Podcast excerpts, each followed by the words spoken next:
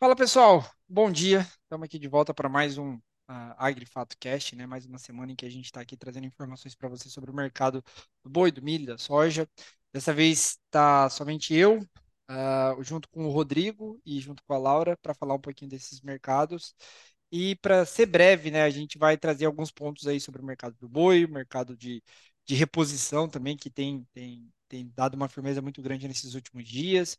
É, o mercado de milho aí também que começou a dar um sinal contrário. Eu vou deixar o, os pontos mais detalhados aqui, obviamente, para o Rodrigo, para Laura, a gente vai comentando, mas o, o, podcast tem algumas novidades aí, a gente vai trazer alguns pontos aí que o mercado começou a, a, a pontuar, né? Que na verdade é, alternaram em relação à semana passada. O primeiro deles, que mais me chamou a atenção e mostra sobre a grande dificuldade aqui, às vezes, da gente ter é, informação sobre exportação, né?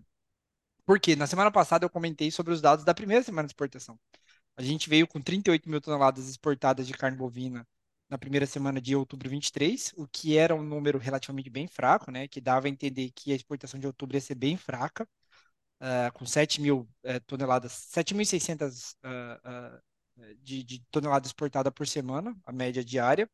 Uh, e o que a gente viu na segunda semana foi um cenário completamente diferente. O dado que saiu ontem deu uma exportação de, em quatro dias, né, que a gente teve feriado, de quase 53 mil toneladas. Então, em quatro dias, a gente exportou quase 100, uma vez e meia a mais do que na, na, na, primeira semana de outubro. Então, veio uma exportação muito forte, elevou muito a perspectiva uh, de exportação para o mês de outubro. Antes, a nossa projeção era de 165 mil toneladas, e com esses números, sendo obviamente é, conservador nas previsões, porque a gente sabe que a terceira e a quarta semana do mês, historicamente, são mais fracas de exportação do que a primeira e a segunda, a gente agora projeta 180 mil toneladas.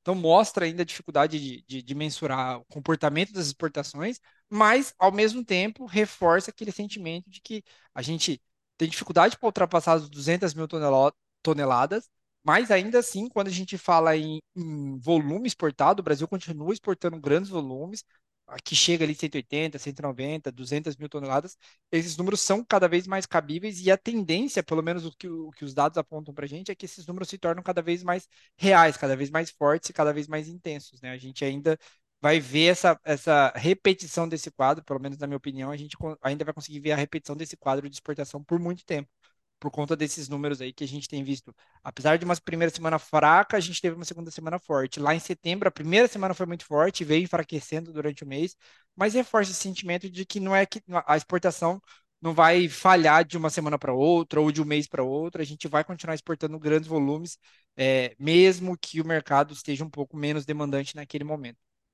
E outro ponto que eu acho super interessante trazer aqui também, é, além dessa questão de, de uh, exportação, né? Acho que na última semana a gente se viu aí é, embrenhado, digamos assim, no meio dessa, dessa questão entre guerra Israel e Hamas. A gente soltou um relatório especial sobre os possíveis impactos dessa guerra, né? É, tanto no setor de carne bovina quanto no setor de carne de aves. É, no, no, setor de fertilizantes, e aí trazendo um pouquinho do, dos comentários, né, do que a gente viu de mais relevante assim para a carne bovina, principalmente nesse ponto de exportação, é que é, quando eu envolvo aí Israel, Líbano, Jordânia, Palestina é, na, na, na, análise, né? Se eu coloco esses quatro, é, quatro players aí na, nas exportações brasileiras de carne bovina, a gente está falando um pouco mais de, de 3, pouco menos de 3% do total exportado em 2023 foi para esses quatro países. O Irã não, não importou carne bovina brasileira nesse ano, mas a gente colocando esses quatro players aí, a gente consegue entender que o impacto direto é muito pequeno. Ah, de bate pronto, a gente pode falar que sim, a gente tem um impacto em torno de 2,5 milhões por mês de dólares que deixa de ser exportado porque a gente está vendo os portos na, na Palestina fechados e, e, a gente exportava em média 600 toneladas por mês para a Palestina. E isso é um impacto de mais ou menos esse valor que eu falei para vocês, né? 2,5, 3 milhões de dólares. Então é de se esperar que sim, a gente tem um impacto, mas isso representa pouco mais de 0,3% das nossas exportações.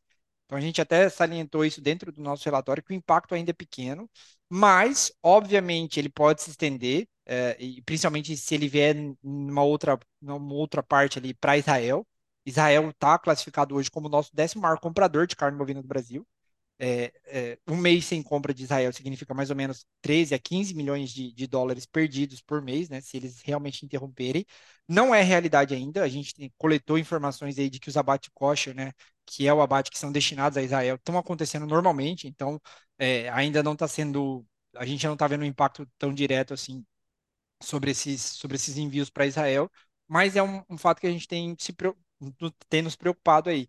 Além disso, todo o, o entreveiro político que isso pode causar, né? A gente não sabe até que nível vai escalar essa guerra, mas se ela começar a preocupar muito, né?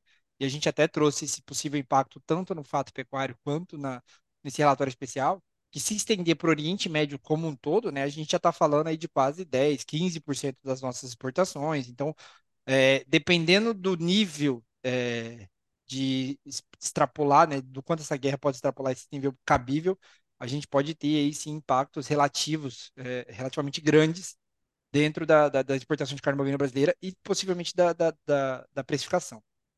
É, então acho que é um ponto a gente ficar ligado aí, né? Acho que essa, a, a guerra aí pode trazer alguns, alguns pontos que a gente não estava esperando para o mercado da carne bovina. A gente já viu isso acontecer, já está vendo isso acontecer uh, no petróleo. Tudo bem que tem outros fatores aí, mas o petróleo subiu de preço, o ouro subiu de preço, então o pessoal está começando a ficar mais atento, mais ligado no que está acontecendo nesse momento aí na, em algumas commodities.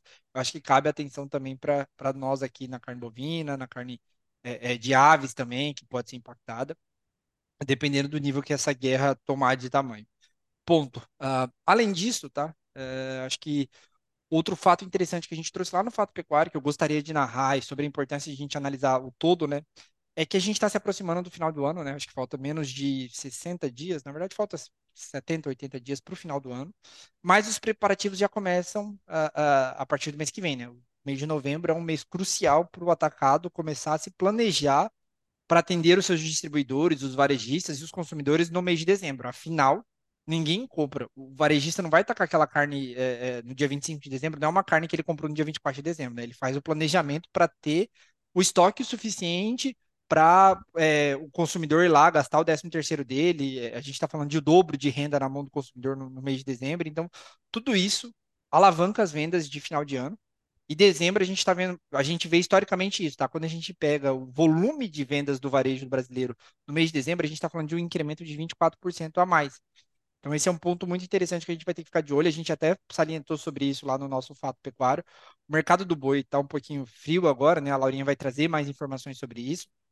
Mas uh, a gente entra uh, no mês de novembro com a perspectiva histórica de que há um preparativo para as festas de finais de ano. E por isso, a, a indústria precisa se preparar e normalmente isso acontece no mês de novembro. Então, é um fato que a gente vai ficar, vai ficar ligado aí, que o mês de novembro costuma ser um mês que puxa a demanda. A gente vai ver isso acontecer ou não, é, é outros 500, mas historicamente é o que acontece. O mês de dezembro costuma ter um volume de vendas no varejo cerca de 24% maior do que novembro. E aí esses preparativos podem até dar um, um ritmo e uma tendência para o mercado do boi que a gente fique mais firme. Mas, enfim, eu vou deixar isso, a gente vai comentando isso nas próximas semanas e até no próximo mês, eu acho que o mês de novembro vai ser crucial para isso, mas já é um preparativo para quem está no mercado, para quem tem gado para vender nessas próximas semanas, é ficar atento a esse, a esse incremento de demanda que a indústria historicamente tem. Para trazer sobre o que está acontecendo mais um pouquinho no mercado físico nesse momento, eu vou pedir para a Laurinha que ela está por dentro aí do que está acontecendo no físico, atacado. Laura, o que, que você tem de novidade para a gente aí? Bom, primeiro cumprimentar aí o pessoal que está nos ouvindo por mais uma semana. E é bem em linha com o que você tem comentado, né, Iago? A gente está analisando aqui os dois pontos, tanto de exportação quanto de mercado interno, mas trazendo principalmente mais essa realidade do mercado interno, nós estamos observando uma semana que passou por mais uma semana de valorização para a carcaça casada, né? Nós vimos aí uma alta de 1,8% no comparativo semanal mas já é uma semana que nós estamos vendo um pouco mais de dificuldade para escoamento de mercado interno. O mês de setembro foi muito positivo para escoamento de mercado interno, tanto por uma disponibilidade menor de carne bovina, né? A gente teve um, um abate é, total, né? é, menor no mês de setembro se comparado ao mês de, de agosto, e uma exportação é, com desempenho melhor também durante o mês de setembro, então o que resultou numa disponibilidade interna de carne um pouco menor para a gente aí, cerca de 13% a menos do que foi durante o mês de agosto, e isso foi um dos grandes impulsionadores aí para a alta de preço da arroba bovina. Então, nós vimos durante o mês de setembro a carcaça casada subindo, né, de preços aí semana após semana, isso teve uma continuidade agora nessa primeira quinzena do mês de, de agosto, de, de outubro, perdão, né, porém, agora nessa nesse início de semana, claro que ainda é terça-feira, né? É muito cedo para a gente avaliar o desempenho total da semana, assim, mas já tem nos demonstrado que o mercado já não está fluindo tão bem quanto estava nas semanas anteriores.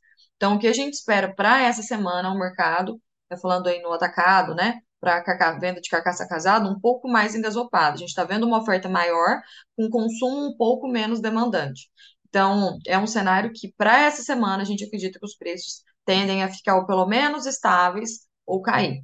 E aí eu queria chamar a atenção aqui para o que a gente sempre tem falado, né? Apesar dessa, desse aumento de demanda que a gente espera, principalmente a partir de novembro e dezembro, pensando nesse final de ano, né? Que é algo que realmente a gente sempre costuma ver aí um, demanda, uma, um mercado interno bem mais aquecido, no, principalmente novembro e dezembro, né? Mas a sensibilidade do mercado. Né? A gente está num cenário de mercado muito sensível por questões econômicas, né? A gente sabe que a economia brasileira é, não está não tá tão positiva assim, né? Já, já esteve em contextos muito melhores aí. É, então, apesar de ter alguns indicadores que estão têm nos demonstrado uma melhora, né? É, ainda nós estamos num, num período é, complicado para a economia brasileira. Então, não tem nenhuma mudança na base econômica, digamos assim, que tem realmente deixado mais, mais dinheiro no bolso da população e tem feito aumentar esse consumo. A gente viu esse aumento aí, essa carcaça valorizando e a população conseguindo absorver por queda é, nos preços no, no varejo, né? Então, a carne barateou para o consumidor final e isso conseguiu absorver. Só que aí é, quando ela sobe novamente, né, a gente coloca um limitador de consumo. Se a população está consumindo mais porque está ficando barata, se sobe de novo, ela vai parar de consumir. Então, é um ponto de atenção que a gente sempre tem falado, né? Nós estamos num ano de fase de baixa, nós estamos em um ano de, de é, desempenho econômico brasileiro ainda deixando bastante a desejar, né? E aí isso nos dá um contexto de que o mercado pode melhorar ou piorar com uma sensibilidade é, muito, é, de uma forma muito, muito rápida e muito fácil, que é justamente o que a gente tem visto durante todo esse ano, né? E isso tem refletido agora nos preços da, da arroba bovina. Nós passamos por umas semanas, a gente olha, por exemplo, o indicador do CPEA, uma semana de queda, comparando a média semanal da última semana com a semana retrasada, na casa de, de 1% aí, tá? Então, aquela alta que a gente vinha acompanhando, no mês de setembro muito positivo, que recuperou praticamente toda a queda que nós observamos aí durante o mês de agosto, né? É, esse, a primeira semana, até a primeira semana de outubro também foi positivo, a gente observando valorizações, mas nessa última semana agora a gente já está vendo o mercado andando bem mais de lado, e isso eu acredito que é muito correlacionado aí com essa, com essa fluidez para mercado interno, não tão positiva como estava sendo nas semanas anteriores. Então, apesar da gente acreditar que para os próximos meses, como você comentou aí, né, vamos ver um consumo melhor sim para o mercado interno, é, tá, tá bastante sensível, assim, semana após semana a gente tem que ir avaliando isso aí. Então, o boi passando por um momento mais de lado, né, as cotações é, andando mais de lado durante essa semana aí, a gente fala num boi comum em São Paulo na casa de 230, boi China na casa de 240, algumas outras bonificações aí, né, de, de é, Hilton, por exemplo, que estão pagando aí na casa de cinco reais a mais, então acaba elevando aí o preço do boi, mas padrão que a gente vê é esse 230, 240 para o estado de São Paulo, né? É, e para o preço do bezerro, a gente tem observado um cenário ainda mais positivo do que para o boi.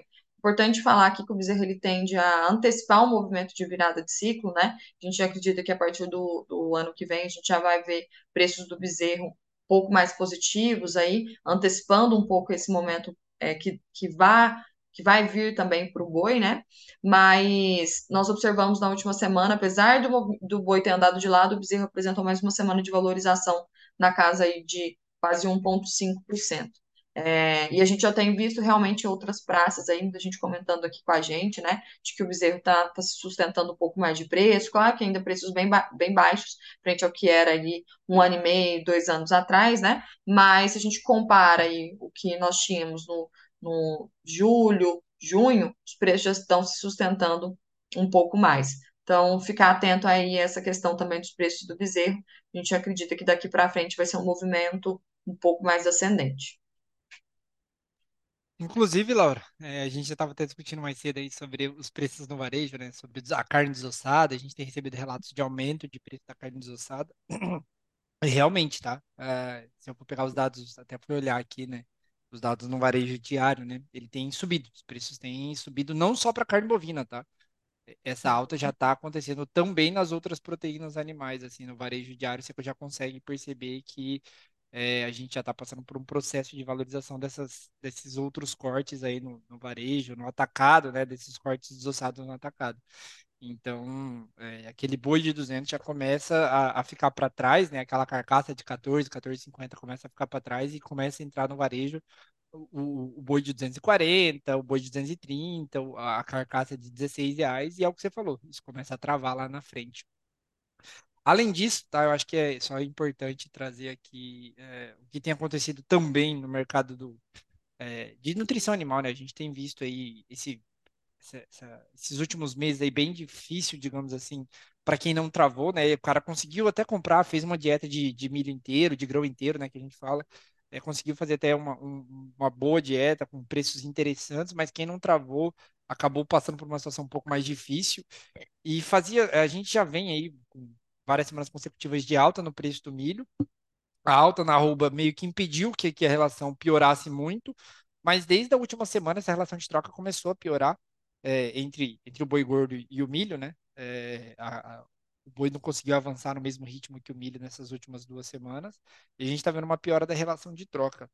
Mais para trazer informação sobre o que está acontecendo, acho que eu vou deixar com o especialista, o Rodrigo, aqui, que ele tem é, mais informações sobre tanto o mercado do milho quanto o mercado de farelo de soja, aí, os posicionamentos que a gente tem visto aí, que acho que está para ficar mais claro aí o que está acontecendo nesse momento no mercado de nutrição. Quem deixou para comprar milho agora está tá enfrentando um cenário um pouco mais difícil, um pouco mais caótico, digamos assim. Mas vai lá, Rodrigão, ser o nome. Bom, obrigado, Iago. Agradecer a todos os ouvintes aqui que nos acompanham semanalmente. Bom, vou começar com a atualização externa, inicialmente. Na última semana, na quinta-feira, dia 12 de outubro, foi feriado no Brasil, mas foi um importante. Nós tivemos um importante direcionador para os preços das commodities agrícolas. Nós tivemos o relatório é, mensal do USDA, né, o relatório WASD, trazendo aí as atualizações do balanço de oferta e demanda agrícola mundial, e ele trouxe, na verdade, um, um ajuste né, abaixo das expectativas aí para a oferta de soja e milho nos Estados Unidos e também a nível mundial, se a gente observa para a soja, e que sustentou, é, trouxe uma valorização, especialmente para os futuros de soja, mas também para os futuros de milho em Chicago. O órgão reportou é, a oferta de soja nos Estados Unidos, nessa atual safra 23-24, em 111,7 milhões de toneladas, já é uma queda no comparativo com o ano anterior, é uma produtividade em 49,6 bushels por acre. Para o milho, apesar da, do recuo também da produtividade, que analisando isoladamente a produtividade, ela já está abaixo do ano passado, né? Atualmente ela está em 173 bushels por acre, mas a oferta ainda é robusta, né? Nós temos uma área maior que foi plantada, né? uma área de colheita maior, consequentemente, e a oferta ainda é superior a 380 milhões de toneladas. Então, não teve essa valorização eh, tão grande como a gente observou para a soja, né, de quinta-feira para cá. O CFTC, o reporte semanal que a gente também acompanha dos fundos de investimentos, ele contempla, né, ele saiu na, na última sexta-feira, dia 13, mas ele contempla até a terça-feira. Ele vai de terça a terça-feira. Então, essa última atualização não cobriu até o dia do report do USDA. Os fundos reduziram a exposição vendida em derivativos de milho, que o saldo estava bem negativo, né? Renovamos, renovando aí os, os patamares mais baixos desde a, de agosto de 2020, a gente vem pontuando isso mas eles reduziram essa exposição em futuros e opções de milho em Chicago, que agora estão em menos 112.691 contratos. Para a soja, a, a posição ainda é levemente comprada, o saldo, mas também foi reduzido para o grão de soja, né? Atualmente, os fundos possuem uma posição líquida comprada de 2.166 contratos. Novamente, essa essa posição contempla até o dia 10. Vai ser muito interessante observar esse report da sexta-feira que vai contemplar aí o posicionamento dos players, né, dos fundos após essa atualização do USDA. Também no dia de ontem saiu a atualização do progresso de safras do, dos Estados Unidos. Colheita de soja bateu 62% da área até o dia 15 de outubro. Ela está acima da média dos últimos cinco anos, acima em dois pontos percentuais do, do ano passado. Já a do milho, ela atingiu 45% da área, também até o dia 15 de outubro, e também está acima em dois pontos percentuais do ano passado e também da média dos últimos cinco anos. Daqui para frente, esse é um importante direcionador à medida que, o, que a colheita caminha aí para para a segunda metade, né, juntamente com a demanda por commodities é, agrícolas norte-americanas. Para a soja, se a gente olha o compro comprometimento das exportações, elas seguem bem abaixo neste ano safra é, 23-24 em relação ao ano safra anterior, e a do milho segue levemente acima. Então, é um, um importante fator aí, um direcionador para os preços de commodities é, nesse período do ano, assim como o clima atuando sobre o plantio aqui na América do Sul, especialmente no Brasil. Agora sim, falando de Brasil, como o Iago pontuou, nós tivemos aí o milho, indicador base CPEA, milho Campinas, que é balizador para os contratos futuros aqui da Bolsa Brasileira, ele voltou a atingir o patamar de 60, até ultrapassou a referência dos 60 reais a saca durante a última semana.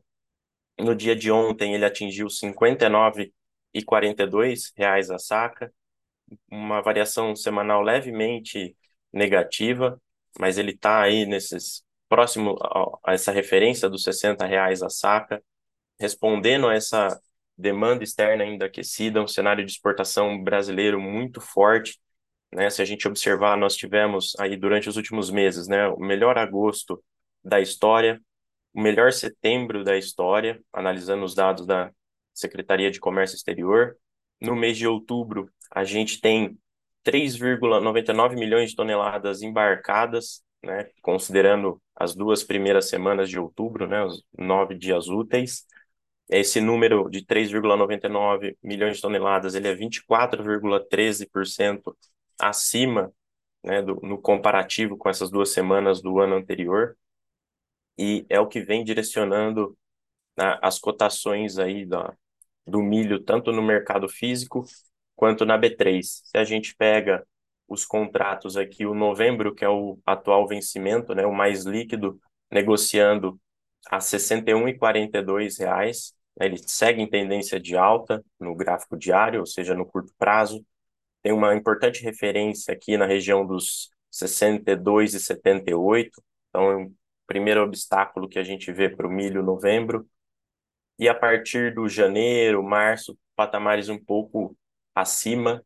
O janeiro 24 trabalhando a 65 e 33 reais a saca, o março a 68 e 66 reais a saca.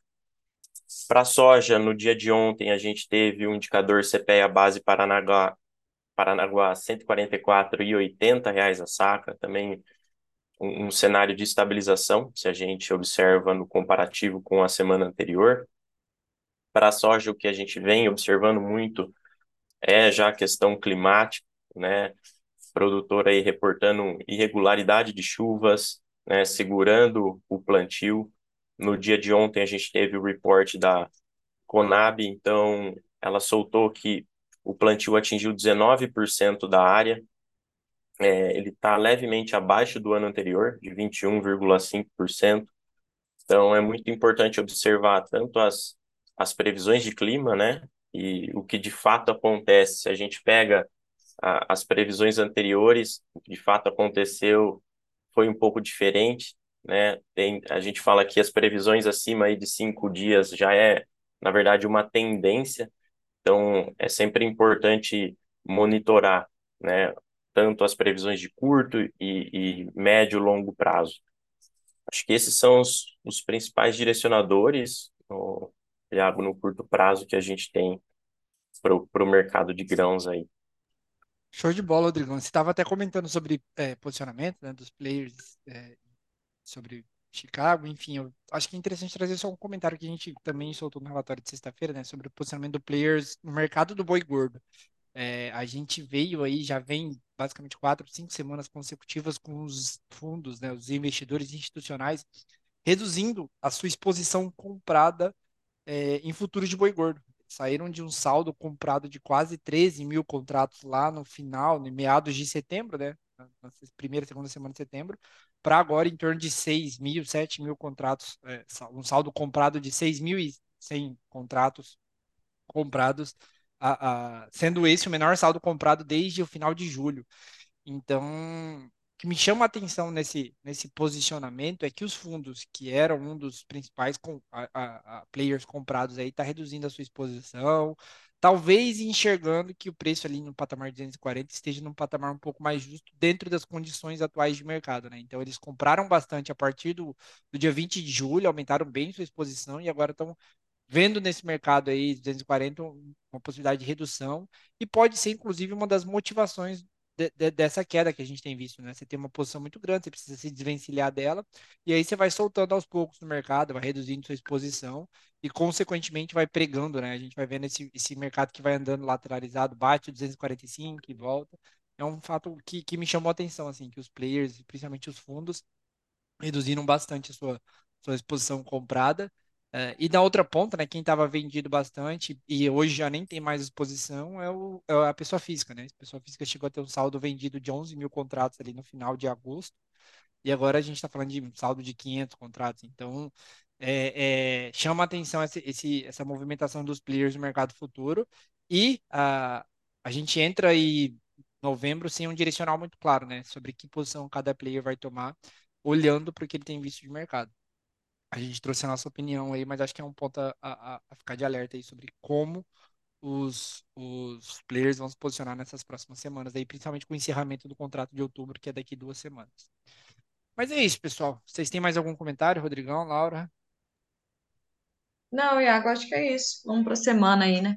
É, batalhar Minha parte ok também. Batalhar mais uma semana aí. Muito obrigado, Laurinha. Muito obrigado, Rodrigão. E a gente tá aí semana que vem. Até mais. Beijo. Valeu. Obrigada, Valeu, turma. Boa pessoal. semana. Boa semana.